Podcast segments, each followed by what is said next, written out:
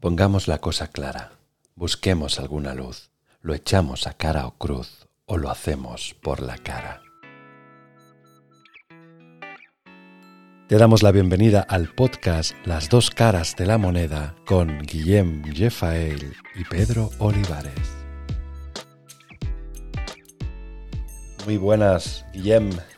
Muy buenas, Pedro. Aún me, aún me siento aturdido cada vez que escucho esta presentación. Madre mía, qué voz. Qué y yo halagado con tu... Me va a costar muy caro, ¿eh? Todos tus halagos. No, bueno, sí, ya sabes que yo como siempre vivo en la, en la en el síndrome del farsante, eh, siempre estoy intentando intentando dar mucho, dar mucho para, o como, dar mucho para que me compren. Sí, o como yo te compro. Tú sabes que tú estás comprado. Bueno, oye, hoy continuamos, bola extra. La felicidad bola extra, porque, porque sí. Y porque, porque sí, porque la felicidad, bueno, porque es un temazo y porque nosotros prometimos que los programas no durarían más de una hora, pero no prometimos que no podíamos hacer dos partes de un mismo tema. Entonces, como ante toda ley siempre existe la, la trampa, ¿no? Pues aquí está la trampa, que es que hacemos una doble felicidad, doble programa. Y, es que han quedado muchas cosas en el tintero. Quedaron muchas cosas en el tintero. Oye, sin más dilación, bueno, primero volvemos a agradecer a nuestra querida audiencia que esté ahí al otro lado. Y recordamos que tenemos el mail las dos caras de la moneda 2020 gmail.com para recibir lo que queráis enviarnos. Oye, Guillem.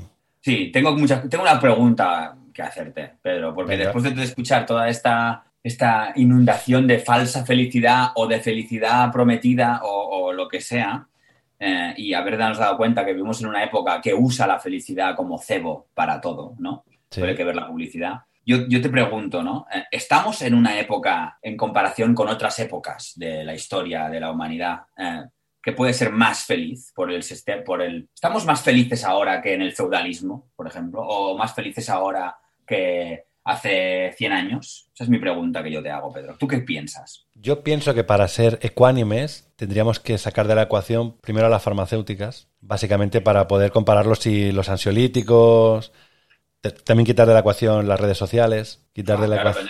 quitando de la ecuación demasiadas cosas, amigo.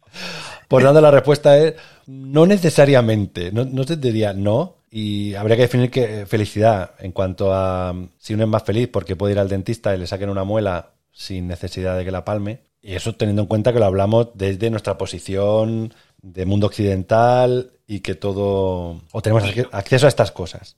Yo cuando hablo de si somos más felices ahora que en el feudalismo, no me estoy refiriendo a que si, a que tú eres un señor feudal. Porque siempre nos intentamos ah, comparar de no, yo es que en otra vida fui, fui rey Arturo. Sí, los cojones. vale, entonces, para hacer una, una comparación lo más equitativa posible, dime hace 100 años quién era y dime 100, hoy quién soy. Pues mira, tú hoy, Pedro, eres aparte del poseedor de esta voz aterciopelada que me inunda las orejas cada vez que presentas el programa pues tú ahora eres un, generador del cambio, eres un coach, eres un emprendedor. Por lo tanto, hace 100 años podrías ser perfectamente el segundo o tercero de a bordo de una industria textil en Tarrasa, por ejemplo. Ah, no tiene, no tiene mala pinta. Sí, sí serías un, trabajador con tu sueldo, que a lo mejor estás viviendo en la colonia a pocos metros de la fábrica principal y te dedicarías a, no sé, a a organizar las cuentas y a animar a los trabajadores a que no se sublevaran. Entonces, ¿serías más feliz ahora que antes? No sigas porque me voy a la fábrica textil, me voy a la colonia. ¿eh? Bueno, es que ahí, voy, ahí voy. El, tema está, yo que sería un actor muerto de hambre, igual que ahora, igual que ahora, eh, yo tengo que decirte que no sé, no puedo responderte esta pregunta, es una, pregunta trampa porque no la puedo contestar, pero yo solo te diré una cosa, que actualmente vivimos en una época en que la, a lo mejor la enfermedad de hace 100 años pues era seguramente cualquier cosa que no pudiera curarse con, con antibióticos porque casi no existían, ¿no? Pero ahora la enfermedad están situadas en otro punto del cuerpo, están situadas en el alma. Y estamos en la época de la depresión, de la ansiedad, y hasta tal punto ha llegado que existe un suicidio cada 40 segundos. Vivimos en esta época. Mm. Y creo que si la felicidad es estar bien con uno mismo, una cosa es que te pilla una enfermedad y te, te mate, porque eso es una putada y eso ha pasado en todas las épocas. Y ahora es verdad que pasa menos. pero que tú llegues al punto de suicidarte, que es, es un punto extremo de, de, una enfermedad muy sobre la felicidad, ¿no? porque si eres feliz no te suicidas. Eso creo que mm. ahí podemos llegar. Pues estamos en este punto. El otro día, viendo un documental muy interesante que ya he recomendado otras veces, pero que sigo recomendando, eh, el dilema de las redes sociales, que se puede ver en la plataforma Netflix, gran oxímoron aquí ahora mismo, o sea, ¿no? gran paradoja. Gran paradoja y contradicción, eh, salía uno de los fundadores de, Facebook que hablaba de que él era el inventor del botón del like, que fue el que el procesador, el que procesó ese botón del like, pensando que llenaría de optimismo y felicidad las vidas de la gente, porque podrían ver a cuánta gente llegan y a la gente le daría, eh, me gusta mucho este pulgar hacia arriba, me gusta mucho tu foto. Bien, pues hay un estudio que dice que este botón del like genera una ansiedad entre adolescentes tremenda y que desde que apareció el botón del like y aparecieron las redes sociales, la tasa de suicidios en adolescentes se ha multiplicado, pero como por 400 o 500%. Claro. Entonces el tío decía, nunca me había planteado, es, ex dirigente de Facebook, este chico había dejado eh, Facebook, eh, nunca me había pensado que generaría eso. Estamos en este punto. Creo eh, creo que las redes sociales tienen una gran influencia en nuestra, en nuestra, en nuestra felicidad, porque son grandes comparadores. Y ahí voy, ahí voy. voy. Voy a hablarte, y creo que tú también me podrás hablar muy bien de esto, porque creo que lo conoces, de, Daniel eh, Kahneman, eh, que es psicólogo y economista, creo, y tú vas a hablarme muy bien de él, pero yo quiero decir antes de esto, llego ahí porque quiero hacer una recomendación a nuestros oyentes y oyentas de una serie mm, muy interesante que también se puede ver en Netflix, que, se llama Bojack Horseman, que es una serie sobre un actor que triunfó en los años 90, que tenía todo lo que quería, tiene una gran casa en Hollywood eh, y ahora está, es un actor mm, reconocidísimo, pero está en horas bajas, con unos grandes problemas de adicción y sobre todo de relación con los demás, solitario, infeliz, pero a la vez adicto a sustancias que le hacen estar feliz. Es una serie buenísima, es una serie con un final mm, eh, artísticamente brillante. Eh, la única, es una serie de animación, de dibujos animados. Qué bueno. Eh, pero con, la, con, este juego de la, de, la, de la animación hacen un juego muy interesante, que es que los personajes viven en un mundo en que los animales antropomórficos y los humanos comparten la vida tal cual. Entonces, Bojack Horseman, como dice su nombre, es un caballo un caballo imponente, un poco gordo, porque se ha, hecho, se ha engordado un poco. Y, y es un personaje que, realmente retrata mucho esta, esta necesidad que tenemos de, los halagos, de, que nos digan qué bien lo hacemos y con un gran problema de autoestima y de, y de, y de, infelicidad y de depresión. ¿no? Y en, su infancia él era, era, era fan absoluto, tenía como ídolo a, Secretariat, que era un, caballo de carreras, que también era un, caballo antropomórfico, con la cara de caballo, cuerpo de caballo, pero que iba a dos patas y andaba como un, como un ser humano, que era un corredor, un corredor, como Carl Lewis, podemos decir, o como, ¿no? Pues era Secretariat. Y era su gran, su gran, su gran ídolo, ¿no? De, este pequeño Bojack Horseman. Y la, el lema de, de Secretariat era no pares de correr, corre siempre hacia adelante. Detrás no hay nada que valga la pena, todos tus sueños están delante de ti, ¿no? Como metáfora de esta huida hacia adelante, que es la búsqueda de la, felicidad en este, en este siglo XXI. Eh, y ahí voy a Daniel Kahneman porque realmente nosotros tomamos estas decisiones que tomamos en nuestra vida, esta huida hacia adelante, influenciados por el contexto, que esta es la frase, la frase que saco de Daniel Kahneman. Eh, ¿Qué pasa? Que si nos comparamos con nuestros abuelos, eh, el contexto de nuestros abuelos era, era, claro, al no existir la globalización, era mucho más reducido. ¿Qué quiere decir? Que ahora estamos completamente inundados por imágenes, vídeos, noticias, reportajes sobre gente que ha conseguido el éxito y por lo tanto nosotros lo asociamos a que es feliz. Claro. Eh, exactamente. Y, es verdad que si lo miramos estadísticamente, nos estamos, estamos teniendo de referentes a, un porcentaje de, la población muy pequeño, casi insignificante. ¿Cuánta gente hay realmente que haya conseguido la fama? ¿Cuántos Messis, Neymars, mm, Tom Cruises y Nicole Kidmans existen en el mundo? No tantos en comparación, ¿no? Claro, pero fíjate que ahí apuntas algo interesantísimo, que es éxito igual a felicidad o felicidad igual a éxito. Y no necesariamente. O sea, yo, por ejemplo, ahora no creo que Messi sea un tío feliz. O, no, por lo menos no se le ve. Se le ve que, intenta, que, quiere. Bueno, la, mítica frase de Cristiano Ronaldo, estoy triste, ¿no? Todo, lo, que, todo lo que generó todo eso, ¿no? Que cuando un... Y la gente se enfadaba con él, o sea, eh, con los millones que cobra y encima está triste. Ah, mm. bueno, claro, porque es que el éxito y la felicidad, evidentemente, no, son sinónimos pero nuestro cerebro, que está capacitado para analizar lo que ve y tomar decisiones, se ha creído por cómo nos lo venden, por cómo vemos todos estos reportajes y todos estos anuncios y estas publicidades y, estas imágenes, creemos que, eso, que Messi tiene que ser feliz porque cobra millones y porque es el mejor en su trabajo o lo que sea. Cuando además, hay Guille, que nos acercamos al, al sorteo del gordo de Navidad, y, realmente lo que compramos cuando compartes un décimo, que normalmente lo acabas compartiendo, es, es la, conversación que tienes antes del sorteo. ¿No? lo, que harás, cuando, te toque, ¿no? ¿Qué haremos si me toca? Entonces empiezas a montar ahí tus castillos. Luego viene el día de la salud, porque claro, llega el día del sorteo y le toca, a alguien le toca, o por lo menos supongo que no son avatares los que salen en la tele o, o actores o actrices que han contratado. No, no, le toca a gente. Le, toca a gente, ¿vale? Pero en general, pues las probabilidades son muy pequeñas.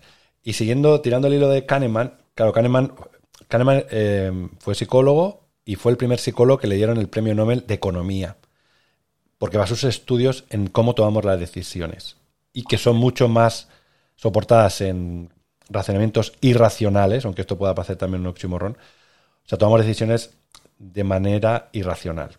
No tanto como era el análisis clásico economista de que tú vas a tomar tus decisiones fundamentadas en el máximo el máximo rendimiento, el máximo beneficio. Y pone muchísimos ejemplos. Hay un libro, el libro clásico de Kahneman, Pensar rápido, pensar despacio, que altamente recomendable. Por ejemplo, ya que hablamos de la lotería, si yo te digo, oye Guille, que voy a ir a comprar un número y tengo, hay dos números, el 0001 o el 27.532, qué sé yo. Ahora bueno, voy a ser que salga uno de estos dos y la liemos. Claro, si tú dices que voy a comprar el 0001, esos números que les decimos feos, no ese, no, va a salir nunca, es feo. Cuando tiene la misma posibilidad el 1 que cualquier otro número. Es decir, las, las probabilidades son exactamente las mismas. Ahora bien, procesamos diferente ese número y le atribuimos una probabilidad diferente por el hecho de que para nosotros sea feo o bonito y digas, no, este número no va a salir. Entonces, eso es absolutamente eh, irracional. O sea, no tiene ningún fundamento tiene el fundamento que no has escuchado nunca decir 0.0100, 01 al de, al de la Sí, pero que tampoco has oído el 17.522, no lo sé. No sé si ese, ese ha sido gordo. Es mucho más reconocible y por tanto dices, Buah, este no ha salido, pero tampoco ha salido. O sea, es decir, que tienes toda la razón. Aquí hay otro autor muy interesante que es Daniel Ariely, que tiene un libro que es Irracionalmente Predecibles, que es muy interesante. También basado en este concepto de que desde la irracionalidad tenemos hasta nuestros propios patrones de cómo, de cómo procesar. Y eso hace que... ¿Y esto quién lo sabe? Pues lo sabe la publicidad, por supuesto, los partidos políticos, por supuesto, los servicios secretos, por supuesto, para cómo conseguir persuadirte. Eh, al final es tocar la tecla. Y también es una paradoja que el señor este que ahora critica, o sea, este directivo que fue de Facebook, seguro que se fue de Facebook forrado. Ah, Entonces, claro, es como paradójico, ¿no? Como critico el sistema una vez me he aprovechado del sistema o me he forrado con o a través del sistema, ¿no? Es como eh, paradigmático. Pues mira, siguiendo el hilo de esto, me gustaría hacer una cosa que no hemos hecho nunca en este, en este programa y, voy a recitarte un texto. Claro. ¿Vale? Voy a, voy a ponerme poético. Ponte, ponte poético. Saca tu voz aterciopelada. Esta ambición desmedida por las mujeres, la pasta y los focos me está quitando la vida muy poquito a poquito a poco. Es un veneno que llevo dentro, en la sangre metido, que va a hacer que me mate sin que me hayas siquiera querido. Lo hice por ti.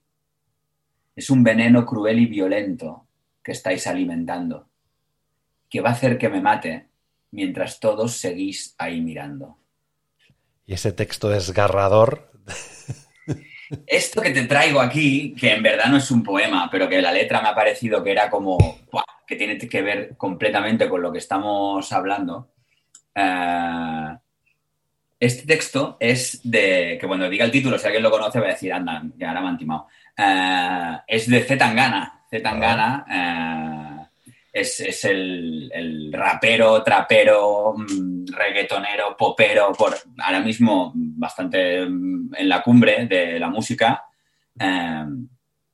que tiene un montón de temas eh, de reggaetón y de trap que a mí, sinceramente, tanto las canciones como los videoclips que he visto no me gustan nada. Me parece que están como alimentando la bestia del patriarcado, machismo. Mm, bueno, aparte que el reggaetón a mí así en sí no me acaba de gustar mucho como música. Pero bueno, ¿qué pasa? Que este tío, este tío que en verdad no es Tetangana, este tío se llama Antón Álvarez Alfaro y es del año 90 y nacido en Madrid, es un chavalín, o sea, nació en el 90, tiene, tiene 30 tacos, ¿no? Eh, pues este tío que está en la cumbre es un tío mega inteligente. Yo he visto entrevistas suyas y es un tío brutal. Pero que esto es lo que decías tú, cómo cagarse en el sistema, desde el sistema, cómo eso es posible, esa paradoja, ¿no? Bueno, Zetangana, eh, le voy a llamar Zetangana porque no me sale llamarle Antón, no me, no me sale, pero Zetangana hizo esta canción, El Veneno, que es, una, es un temazo, con el niño de Elche, es un, realmente un tema que no tiene nada que ver con los temas que él saca normalmente. Eh, hizo este tema y lo presentó por primera vez, por primera vez en, en, una, en, un programa, en uno de los programas de Operación Triunfo. Le contrataron para que él viniera a cantar este tema nuevo en exclusiva para Operación Triunfo y luego tuvieran una entrevista con los, ah, con los concursantes, con el presentador, para explicarles el camino de la fama, las claves del éxito, cómo vive todo esto. Vale, pues él escogió esta canción que habla sobre esto, sobre los, los peligros del veneno que es la fama, ¿no? Hizo una cosa que a mí me pareció increíble. Primero, que mientras cantaba la canción, que es una canción que él casi medio rapea, canta así muy, muy, muy poquito y, bueno, para mí es un temazo, lo recomiendo él se bebía un whisky ahí, estaba bebiéndose un whisky. Y cuando acabó su intervención musical y tenía que empezar la entrevista, el tío cogió y se piró. Y no hizo ni entrevista, ni hizo nada y dijo, ahí os quedáis. Y en la cara del presentador se, se quedó ahí como, ah, pues bueno, vaya, cosas del directo, ¿no? Y, y eso como campaña publicitaria para este tema me pareció, me pareció mm, brutal, ¿no? ¿Qué pasa? Que Zetangana lo que dice es, si yo no tengo el, apoyo de una multinacional como la que debe tener, que no sé si Sony o Virgin o alguna de estas, ¿no? Pero algunas así, y que te obligan a sacar por contrato no sé cuántos temas y tener tantas escuchas y por lo tanto hacer reggaetón y videoclips que se miren por todo el mundo, eh, eh, pues no podría sacar este tema y tener la repercusión que tengo, un tema que realmente intenta hablar de esta dictadura de la felicidad en la que vivimos, como intenta hablar de que la fama es una zanahoria que no te hace feliz, que te sientes que te estás matando a ti mismo. Y ahora saca un nuevo tema, siguiendo con esta línea, con el niño de Elche y con la húngara, que se llama Tú me dejaste de querer, que es otra vez otro tema que también se está haciendo muy famoso. Eh, pero para mí, Zetangana eh, es esta dicotomía entre la felicidad y el éxito, ¿no? La felicidad y la fama, Y y es, y es eso, o sea, el otro día lo vi en una entrevista con, o sea, en un, como una especie de coloquio, como de mesa redonda, sobre, mm. sobre el trap en el, eh, ahora mismo, ¿no? Creo que era en el primer Sound del año pasado, eh, el que se pudo hacer, ¿no? Y, y, hablaba con John Beef y con Bad Giel, que son otros dos estrellas del trap eh, aquí de, de, España. Y el, había uno, Young Beef, que es un tío que tiene una vida también súper interesante. Este tío podríamos hacer un, debate y un, programa maravilloso. Es un tío que viene de, las, de los estratos más pobres de, la sociedad. Es un tío pues, que ha sido, y él lo ha confesado, que ha sido delincuente, ladrón, traficante, ¿vale? Y un tío que de repente generan un grupo que se llama la Pure Gang, lo petan lo más grande, pero lo petan con esta cosa del trap de colgar vídeos en YouTube y de repente lo petan. ¿Qué está pasando aquí? Perdón, tengo, estoy teniendo interferencias. Y, y el tío de repente eh, se hace famosísimo, o sea, pero famosísimo quiere decir que el tío ha, desfilado para, marcas de moda como Dolce Gabbana, como Versace, como ha sido como, como lo más, ha sido un icono, ha salido en, en Times Square, en estas de estos, su cara tal como, como modelo y como, como, bueno, como influencer total de la vida, ¿no? Y, es un tío que en el debate este decía, mm, eh, yo no voy a firmar con ningún estudio más, eh, me he acabado mi contrato y ya no voy a hacer nada más, lo voy a hacer todo independiente, lo voy a hacer todo por mi... Yo paso de darle pasta a esta gente, esta gente es el demonio, yo quiero el dinero, pero no quiero su dinero, no sé qué. Mira, lo interesante, ahora que he hecho una búsqueda rápida de Zetangana en la Wikipedia. Claro, eh, Zetangana publica, está con Sony ahora, está con Sony desde el 2017. Publica, sigo en la Wikipedia, ¿eh? Él publica en el 2011 un, o sea, un LP autoeditado, otro en el 12 autoeditado, 14 y 15 independiente, no sé, supongo que independiente se refiere a la, a la discográfica, y la diferencia entre autoeditado e independiente supongo que debe ser esa. Y en el 2017 empieza con Sony. Claro, aquí la gracia, y recuérdame el que has dicho antes, ¿cómo era el Beef? ¿Cómo era el nombre este de...? John Beef. John Beef. Claro, aquí la gracia es, sí como independiente va a ser capaz de mantener ese éxito. Y si ese éxito es entonces el que le llevará a ser feliz, porque entiendo que su razonamiento es, yo estoy teniendo éxito, pero no estoy siendo feliz porque me siento esclavo, prisionero de una maquinaria que me obliga, pues eso, a promocionarme, a publicar eh, en un determinado momento y en, un determinado estilo, que puede ser cercano a mí o no. Y tú, eso sabes que también como actor pasa, que te pueden pedir, o sea, como es curro, pues dices que sí, independientemente de la calidad artística o de la proyección artística que eso pueda tener. Dices, oye, lo cojo, lo hago y lo pillo y listo. ¿no? Claro, desde el sistema es muy fácil criticar al sistema, igual que eh, lo que el ejemplo que poníamos del señor Bill Gates, que ahora dice que hay que cerrar los bares y restaurantes durante un año. Claro, como tú tienes cadenas de bares y restaurantes, ¿verdad? O díselo tú a eso al pequeño bar o restaurante. O di eso, Bill Gates, poniendo encima de la mesa, toma 10 mil millones para que los bares y restaurantes puedan cerrar. Eh, por ejemplo, como pasa en Alemania, ¿no? que el Estado, como es un Estado que tiene dinero, puede cubrir esos cierres. Aquí no, no está pasando. Aquí el, pequeño propietario es infeliz en su máxima expresión porque no le dejan hacer lo que sabe hacer, que es su trabajo y en lo que se siente realizado, o por lo menos entiende que ahí está, ahí está a gusto. Entonces, esta dicotomía es muy interesante porque en la empresa también pasa igual. O sea, los niveles de estrés son mayores.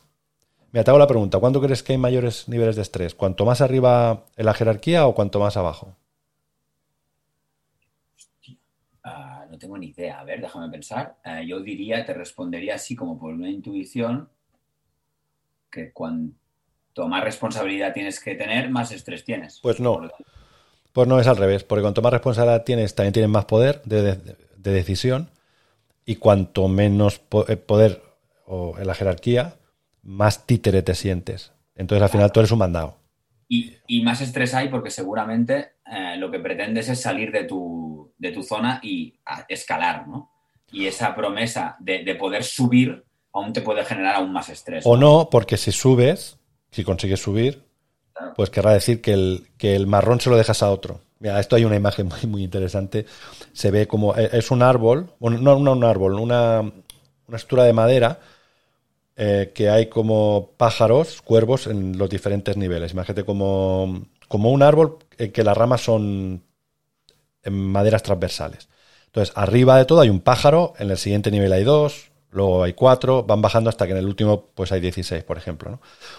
Y van cagando, el primero caga a los dos segundos, los dos segundos cagan a los, cuartos y al final los de abajo están pues empapaditos en mierda y esto es equivalente también al estrés. Cuando tú no tienes poder de decisión, cuando tú no tienes, o sea, cuando tu círculo de influencia se reduce a la mínima expresión y haces lo que te dicen que tienes que hacer, pues tus posibilidades de, de expresarte, tus posibilidades de realización obviamente se reducen. ¿Qué hace la gente? Pues, pues se, busca su, se busca la vida con su hobby, con sus alternativas para poder tener un lugar donde expresarse como persona humana, que cada vez menos, que a ver los hay, hay empresas en las que dan opciones para poder expresarte como o realizarte como persona humana.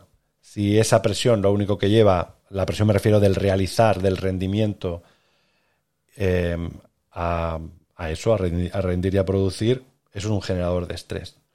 Porque, oye, al final, cuanto más arriba también más sueldo, y entonces el pan, pues, o sea, las penas con pan son menos penas, pues aquí también, también, también aplica.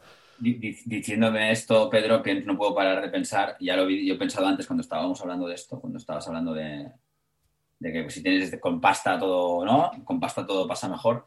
Eh, la canción de Cabaret de Money, ¿no? Mm, Money makes the world round.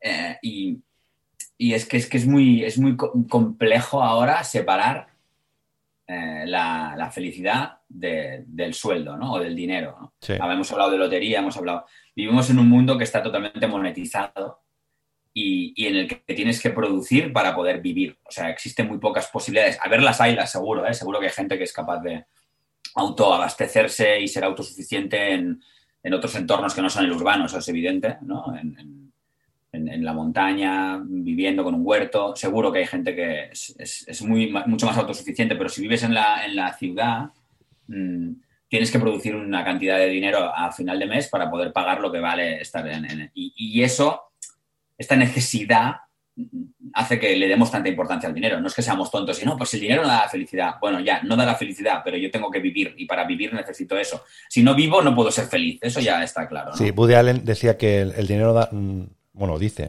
que no da la felicidad lo que solo un experto es capaz de ver la diferencia. ¿no? O sea, claro no seamos hipócritas. Si ahora te dicen, oye, que te doy un millón de euros. No, no, no me lo des porque es el dinero, es me va a corromper y no. Escucha, tú dámelo.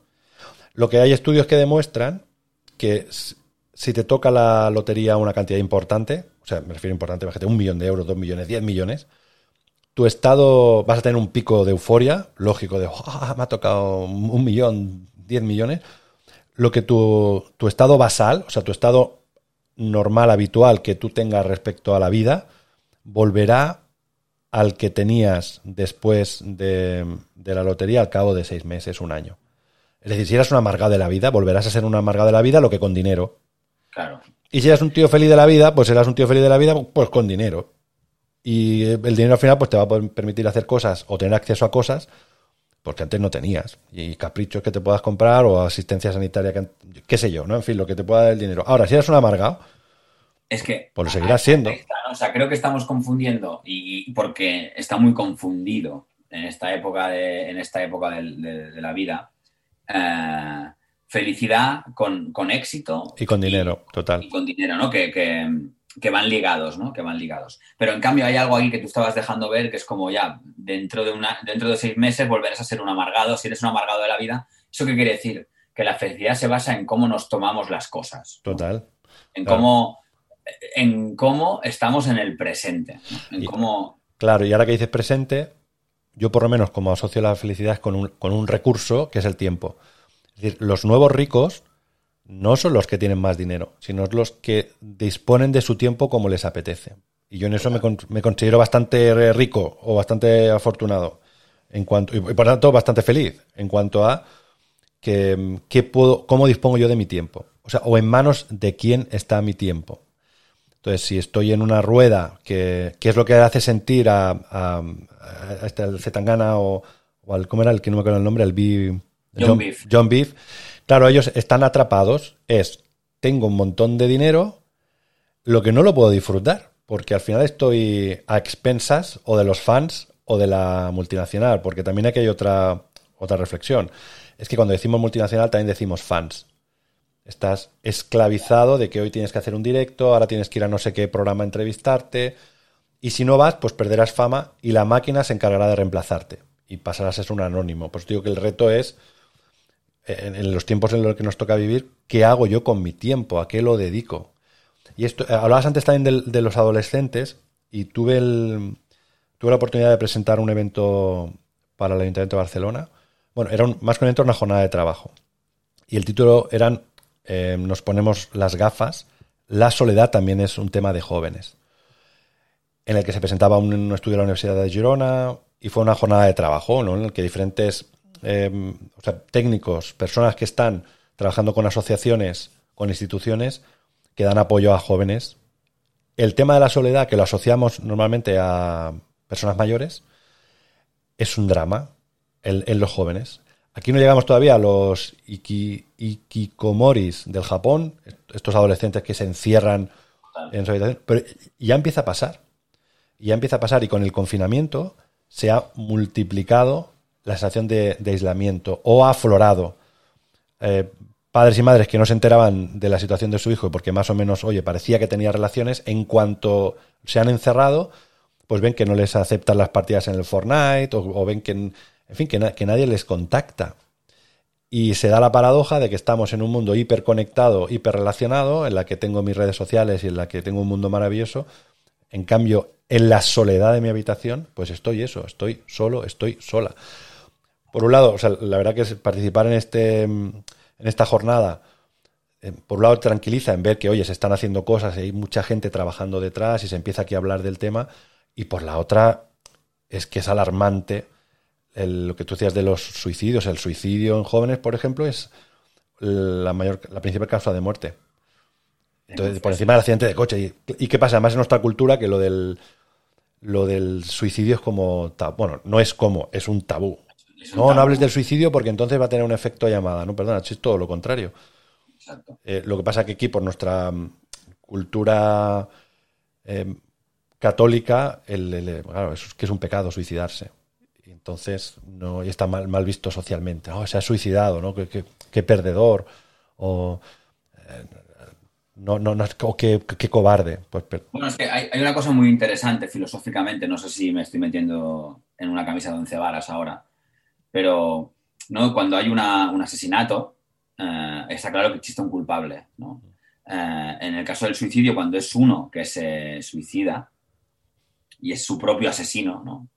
por así decirlo, de, pronto, eh, al no existir esta figura, la sociedad pasa a, ocupar ese, ese, rol, ¿no? O sea, realmente el hecho de que alguien llegue a ese extremo enseguida enfoca en qué contexto estaba, en qué momento social estamos, ¿no? O sea, está claro que si los adolescentes están multiplicando por 100, 200, 300 sus tasas de, suicidio, es porque hay algo que, no estamos sabiendo detectar, no estamos haciendo bien como sociedad. Ah, creo que es que... Y entonces, mm, como el sistema se protege a sí mismo y te dice constantemente que, ¿no? Esta cosa de estamos en el mejor de los mundos posibles, ¿no? O sea, está claro que no es perfecto, pero bueno, que antes estábamos peor o que antes que no sé qué. Bueno, bueno, no, bueno, no sé. Esta, esta, no, esto es una cosa que me pasa con, con, mis tíos, con mi padre, cuando hablamos de la transición española, cuando hablamos de estas movidas de... Es que no se pudo hacer mejor, ¿vale? pero no la podemos criticar. Entonces, como no se pudo hacer mejor, no podemos criticar la transición española. Como, como antes vivíamos una dictadura, ahora no podemos decir que esto tampoco está siendo lo que tendría que ser o, qué pasa. Entonces, eh, creo que estas tasas, o sea, creo que hay algo que está claro, que el hecho de que vivamos en un, que ahora tengamos nuestro avatar virtual, que todos lo tenemos, y los adolescentes aún más, ¿no? Tú has dicho lo de una manera de socializarse partidas del Fortnite y todo esto, ¿no? Que seguro que nosotros teníamos nuestros avatares también cuando éramos más jóvenes y teníamos otra... Pero bueno, el hecho de haber perdido la plaza, el hecho de haber perdido la calle, el hecho de haber perdido, porque se ha perdido, yo creo que realmente... No, eso, totalmente. eso, es un, eso, es un, hecho, ya, o sea, no es nostalgia generacional. Es decir, hay un hecho, la calle en general, ¿eh? quizás los pueblos aún se mantiene, pero las grandes ciudades, y grandes ciudades me refiero, no sé, más de 20.000, 10.000 habitantes, lo que era el concepto de la calle, de tú salir por la mañana en verano, por ejemplo, eh, con los amigos, volver para la merienda y que tu madre te, llamase cuando ya se hacía de noche a las 9, eso ya no, no existe. Entonces, aquí esto nos llevaría también a otro, a otro debate de superprotección, de que parece que ahora, no sé, en cada esquina está el hombre del saco, que se te lo va a llevar cuando antes la calle era cien mil veces más peligrosa que ahora. Pero vamos, unos niveles Total. que yo digo, pero ¿cómo? No, sé, no sé ni cómo hemos llegado hasta aquí. Y no te hablo nada del Prat de los 80, por ejemplo, que bueno, fue yo el que, el que me tocó vivir como adolescente, ¿no? esa transición de la adolescencia a la edad adulta. La calle era, era peligrosa, pero objetivamente peligrosa. Y ahora, Ahora no. Y en cambio, que no vaya del colegio a casa andando, que no, que no, que me lo van a secuestrar, me lo van a abducir o me lo van a. Eso no, o sea, no quita que no haya que estar alerta, claro que estar alerta. Pero de ahí ese. Entonces estamos entre una combinación entre sociedad enferma y miedosa, que se encargan de. se nos encargan de, de, alimentar. Solo hay que ponerse un telediario para no me dice, no, es que. Total, total. No dejar ver según qué películas, pero tú te pones un telediario, cualquier telenoticias Esa es la cosa más sanguinaria, gore, eh, catastrofista que te, puedas, que te puedas imaginar. Es como una cosa.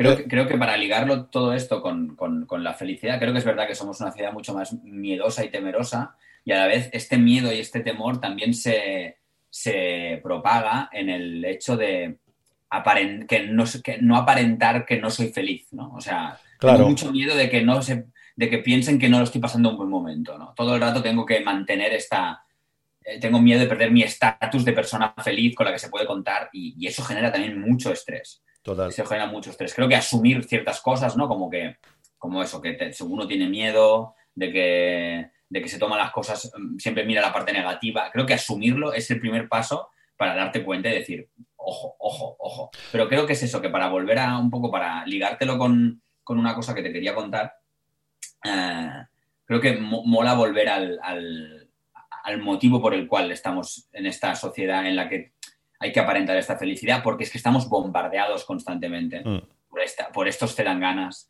por estos Young Beef, por estas Messi, por estos Cristiano Ronaldo, por estos actores, por estos gente con éxito, ¿no? O sea, totalmente Amancio Ortega, la vida de Amancio Ortega que cosía pantalones y ahora eh, tiene un imperio, ¿no? Todo es posible si te esfuerzas, toda esta cosa que nos bombardean yo mm, siempre nos gusta recurrir a los mitos, ¿no? Nos gusta recurrir a, la, antigua Grecia, a la antigua Roma. Y, hablando de la felicidad, busqué lo del canto de las sirenas de, mm. Ulises, ¿no? Este episodio de la Odisea, maravilloso, precioso, que es el de cuando tienen que volver de la, evidentemente toda la Odisea es esta vuelta de la guerra de Troya hasta, hasta su amada Ítaca, y como ahí la espera está Penélope tejiendo y destejiendo.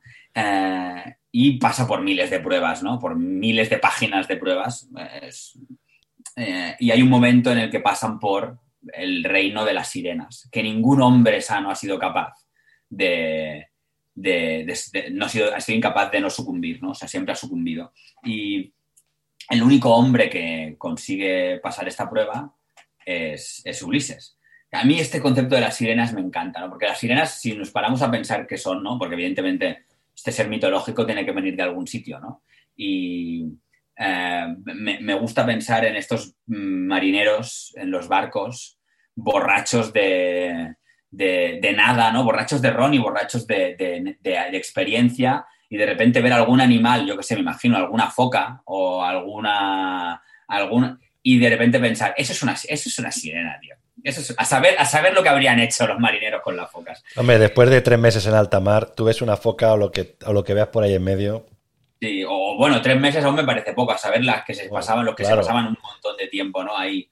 Eh, y, ah, bueno, esta invención de los marineros, ¿no? Eh, Hombre, es que entre decir que me zumba una foca o decir que me zumba una sirena, creo que hay diferencia, ¿no? Entonces, puestos a contar, oye, aquello con la borrachera, Paco, ¿qué, qué has hecho con la foca? Entonces Manolo le dice, no, no, que, haya Paco, coño, que esto es una sirena, no lo estás viendo. Una sirena, tío, esto es una sirena.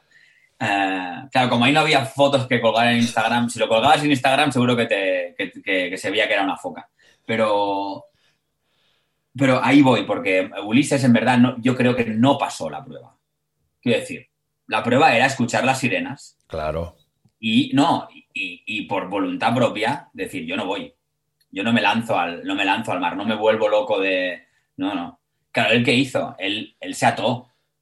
Se imposibilitó, se imposibilitó físicamente el hecho de poder ir a las sirenas. Claro, eso, es trampa, amigo. Bueno, trampa o autoconocimiento. Porque, y te lo digo, te pongo otro ejemplo. Qué bueno. Claro, yo una recomendación es, mm, o sea, una humilde recomendación es, cancélate todas las, todos los avisos del móvil y del mail. Porque aviso, o sea, los avisos de notificaciones del WhatsApp, del Twitter, del Instagram, del, Facebook, de lo que tengas. ¿Por qué? Porque, como bien saben los que diseñaron estas aplicaciones, o el TikTok, el, TikTok, por ejemplo, es, una aplicación altísimamente adictiva. Y está diseñada para eso, porque lo que quieren es que pases tiempo allí. Porque el producto eres tú. Entonces venderán tu uso, venderán tu. atención a la pantalla. Claro, y la atención ahora es muy, muy, muy, muy breve. Muy breve. O sea, muy, muy efímera. Entonces, ¿qué consiguen? Que quieren que estés ahí dentro. Entonces te notifico continuamente, oye, que no has entrado, que haces que no miras, entra aquí, mira lo que ha publicado Guillem, oye, ¿cómo te puedes perder lo que ha publicado Guillem? O sea, como veas la notificación, o sea, el canto de la sirena, como veas el canto de la, o sea, como te llegue el, campo el canto de la sirena, visual o auditivamente, vas a entrar. Entonces, yo, por ejemplo, ¿qué hago? Eh, bueno, entre otras cosas, no usar Instagram y Twitter, ya no, los uso, tengo perfil, pero la verdad que no entro, ni los uso, o sea, no entro, no me llega ni notificación, porque es que no las tengo, ni entro a mirar qué publica cada cual. El único que utilizo, o sea, la única red social que utilizo, porque Facebook tampoco, es LinkedIn. LinkedIn es la única que sí que tengo en el móvil las notificaciones activadas, porque me interesa profesionalmente quién dice qué. ¿no? Y si yo he publicado algo, también saber quién reacciona a eso. Y con cierta eh, instantaneidad. Ahora, todo lo demás tengo que hacer como Ulises. Y también aquí aprendamos que llevamos más de 2000 años de tradición occidental, tío, y que alguien se ha parado a darle vueltas a las cosas antes que nosotros, miles de vueltas. Y el, o sea, el ejemplo de Ulises es fantástico, porque él sabe que como no se ate y no se ponga la cera en los oídos para taparse el canto de las sirenas, va de cabeza. Va de cabeza. Va de cabeza. Entonces dices, ¿cuál es la mejor manera? Quítatelo. Es como, oye, igual que ludópatas que saben que como les dejen entrar a un bingo, van a entrar a un bingo. Entonces, ¿qué hacen? Voluntariamente se apuntan a una lista, pues ponen su DNI y que digan, oiga, si yo intento entrar aquí, bloqueeme el paso. Porque saben que pueden tener un momento de bajón, de bajonazo y decir, quiero ir a jugar. ¿Y qué se obligan? Entonces ya es trampa. Bueno, o autoconocimiento es que es que como me dejen entro. Y aquí igual, como me deje, como vea la foca, voy a por ella. Pues aquí lo mismo, como vea la sirena, voy a por ella. ¿Qué hago? Me ato, tío. O sea, atadme y por mucho que grite y por mucho que patalee, no desatadme. Que fue lo que le dijo a sus marineros, ¿no? O sea, no me desatéis por nada. Diga lo que diga, no me desatéis. No me desatéis. Claro. Entonces es interesante el, Y por eso los que conocen a la bestia, o exdirectivos de Google, de Facebook, que están ahora clamando contra el ser que han creado, porque han creado unas sirenas con un poder, o sea, con, una, con un canto realmente embaucador y atronador. O sea, como escuches el canto, vas de cabeza. Y en eso, que nosotros, bueno, yo ya me considero una generación que puede vivir sin el Instagram, o sin el Twitter, o sin el Facebook, la verdad. Incluso, bueno, mira, LinkedIn te diría, Ay, no me lo quites, déjamelo. Claro, pero hoy en día, eh, por ejemplo, no podemos vivir sin el WhatsApp. O sea, yo de mayor, lo que quiero es eso, no, no tener móvil. La gente que hoy en día quiere marcarse una diferencia de estatus no es que tenga el móvil, la última, el último móvil de generación, es que no tengo, no tiene móvil. O tiene quien se lo atiende. Eso ya es como eso es caminar sobre las aguas a día de hoy. O sea, decir, no, yo no tengo móvil, me lo, me lo, me lo contestan. O no, no tener WhatsApp. aún, me encuentro a una persona que, tiene un móvil de estos que, que, te duran dos semanas la batería y que solo tienen SMS y que no tienen WhatsApp. O sea, para mí eso es. Eso sí que es animal mitológico ya hoy en día. Porque preguntémonos, todos los que ¿no? estamos ahora aquí escuchándonos, que, cómo utilizo el móvil. Entonces, el canto, ese canto de sirena.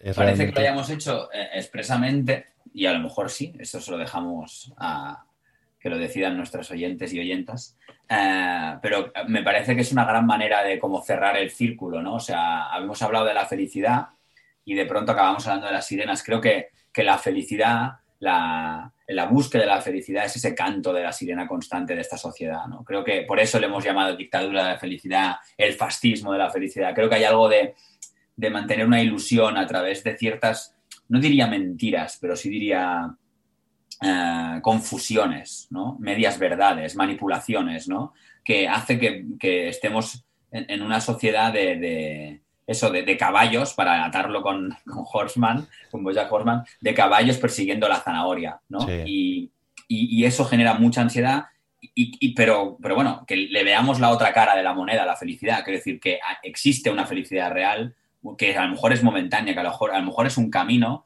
pero sobre todo que tiene que ver con el presente, con el no mm. proyectar, ¿no? Con el no, con el apartarse la zanahoria apagar las notificaciones, dejar el móvil y, estar presente. Y ya no es compártelo con tu, no, em, tú, tú, contigo mismo. O sea, estar, eh, estar en contacto con uno mismo, ¿no? Estar en, en, en, calma. Porque otras cosas de las que yo quería, quería hablar, esto el otro día con Laura nos hicimos unas risas muy buenas, es con confundir la, la felicidad con la intensidad.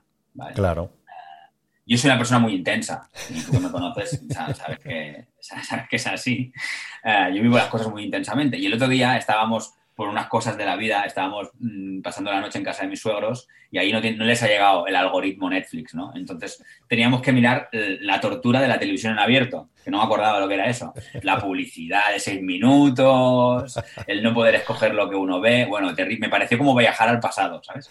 Eh, y, y, estábamos viendo La Voz, programa dopamínico por excelencia, tremendamente manipulador, eh, demagógico, increíblemente.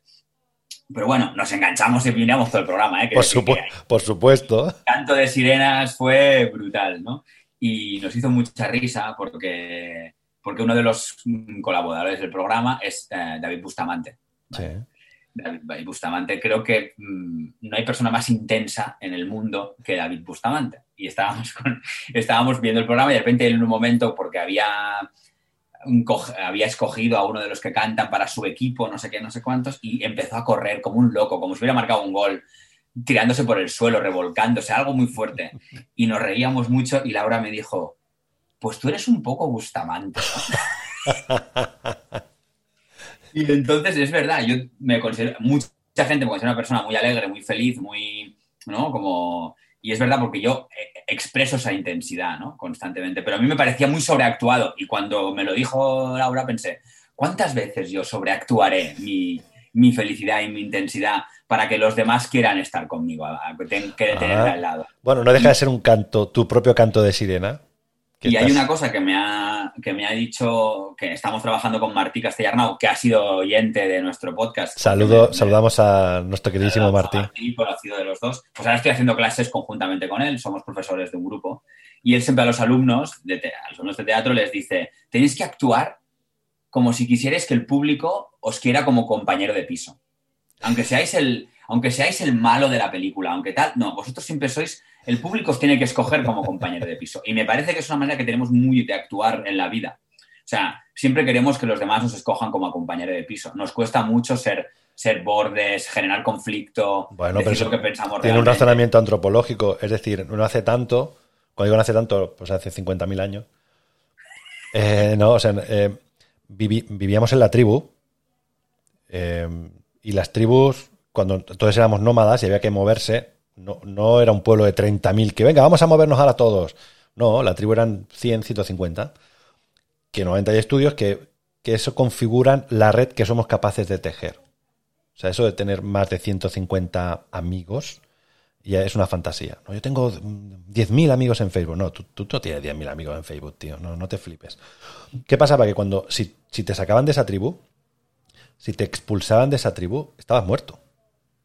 Literalmente. O sea, es que te comían, te comía el tigre, te comía, te, morías de hambre en la, jungla. Era así. Entonces, necesitamos, somos animales sociales, necesitamos el apoyo de la tribu. Sin la tribu, no somos nadie. En aquel momento literal. Ahora, ¿qué pasa? Que eso lo tenemos anclado en el ADN, aunque toda la publicidad se base en no, tú puedes solo, todo es solo, tú eres maravillosamente solo.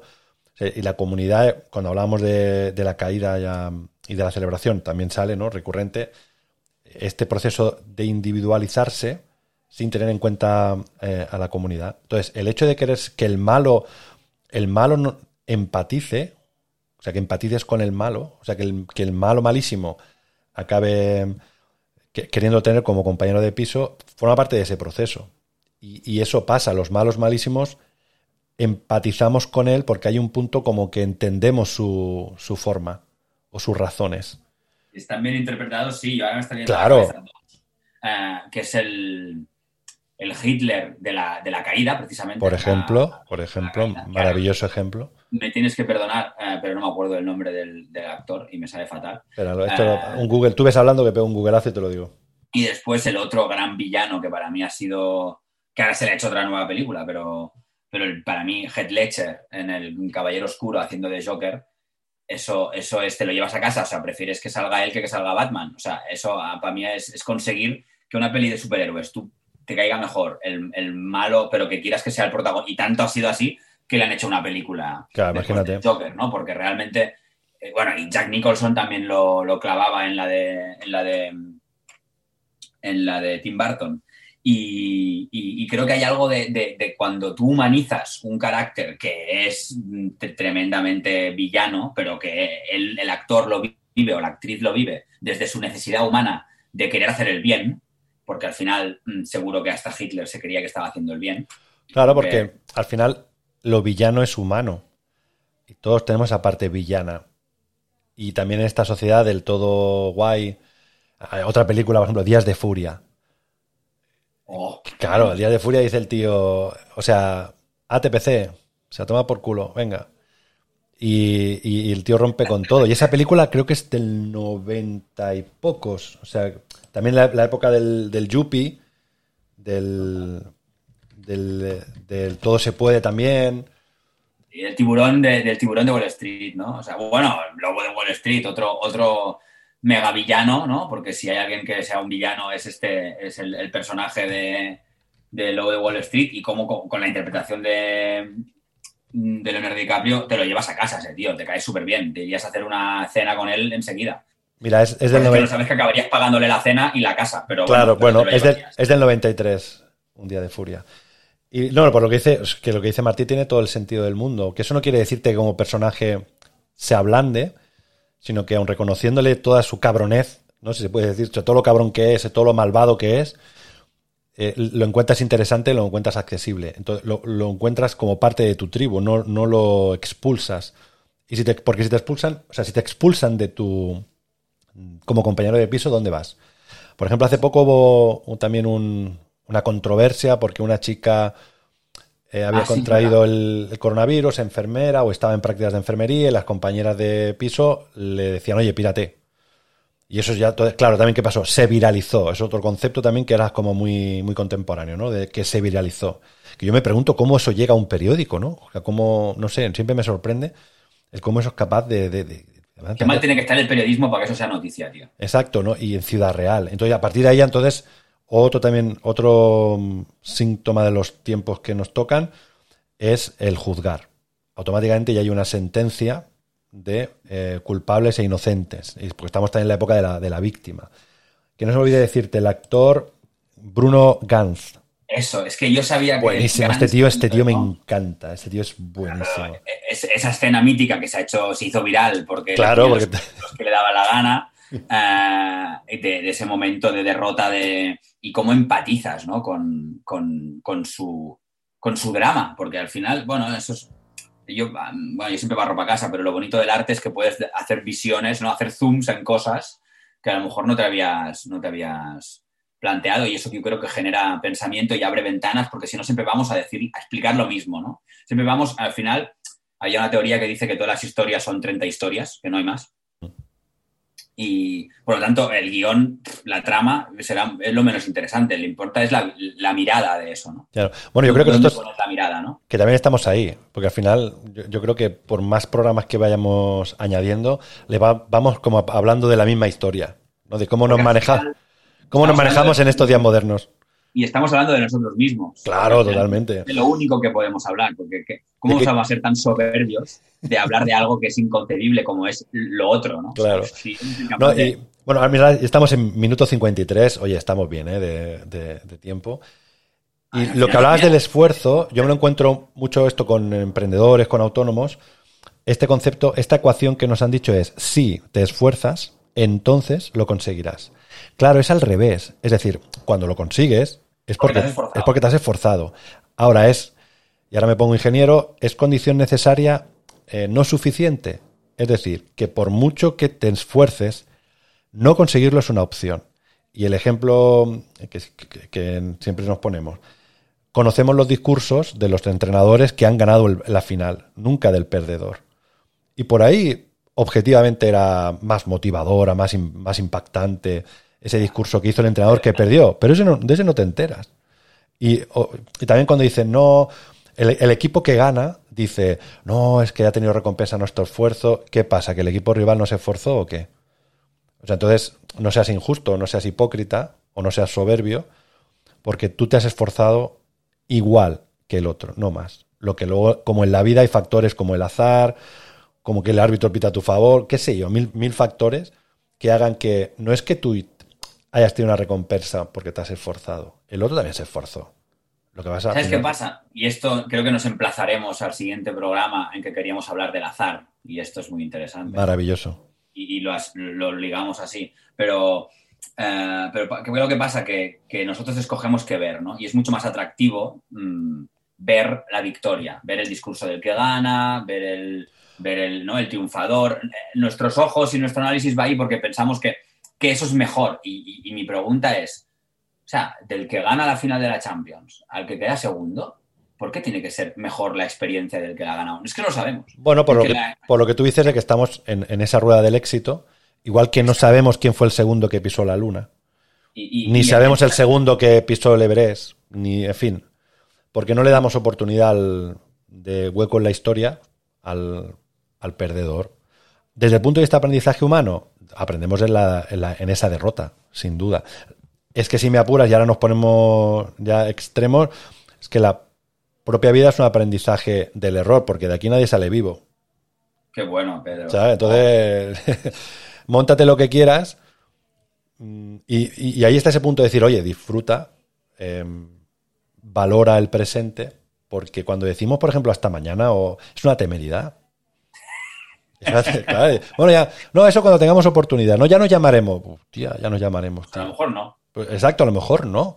A lo mejor no. Y ese a lo mejor no, no, no te pongas cenizo, no, que va, todo lo contrario, porque en ese, que esa sea una opción, que a lo mejor no, tiene que hacer para, para que estemos más alerta, más conectados y más para lo que, lo que realmente importa.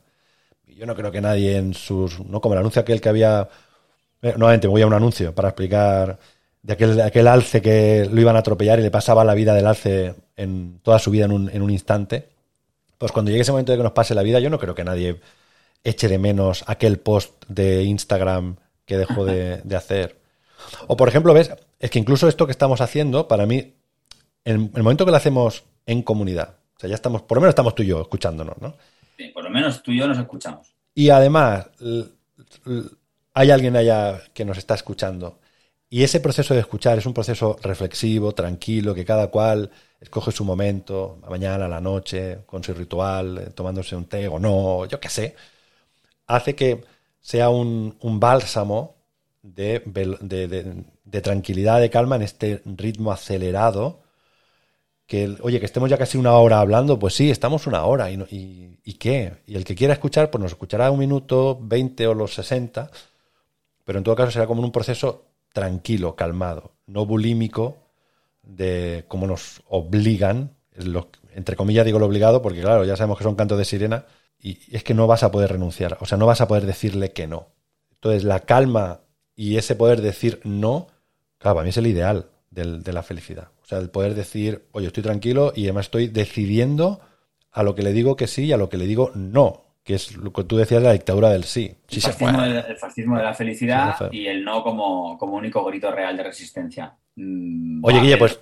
Una cosa redondísima. Redondísima. Con esto, para mira, estamos ya en los 58 minutos. ¿Qué más se puede pedir? No, un poco más. Te ha dado para dos o tres test, para dos o tres copas de vino. O sea, ahora estás viendo la vida ya desde un prisma. De color, Del color que quieras. Oye, pues nos emplazamos al siguiente, al, al azar. Al azar, la suerte. La suerte, el azar, la suerte. Volvemos a repetir el, el mail. Las dos caras de la moneda 2020 arroba gmail.com. Si tenéis temas, sugerencias, referencias, lo que te apetezca, insultos, lo que quieras, eh, pues lo, encantado de, compartirlo. Bueno, Guillem, tío, un placer, como siempre. igualmente, Pedro, un placer enorme compartir la felicidad contigo. Ha sido un, ha sido un momento feliz. tío, cuídate mucho. Venga, hasta la próxima.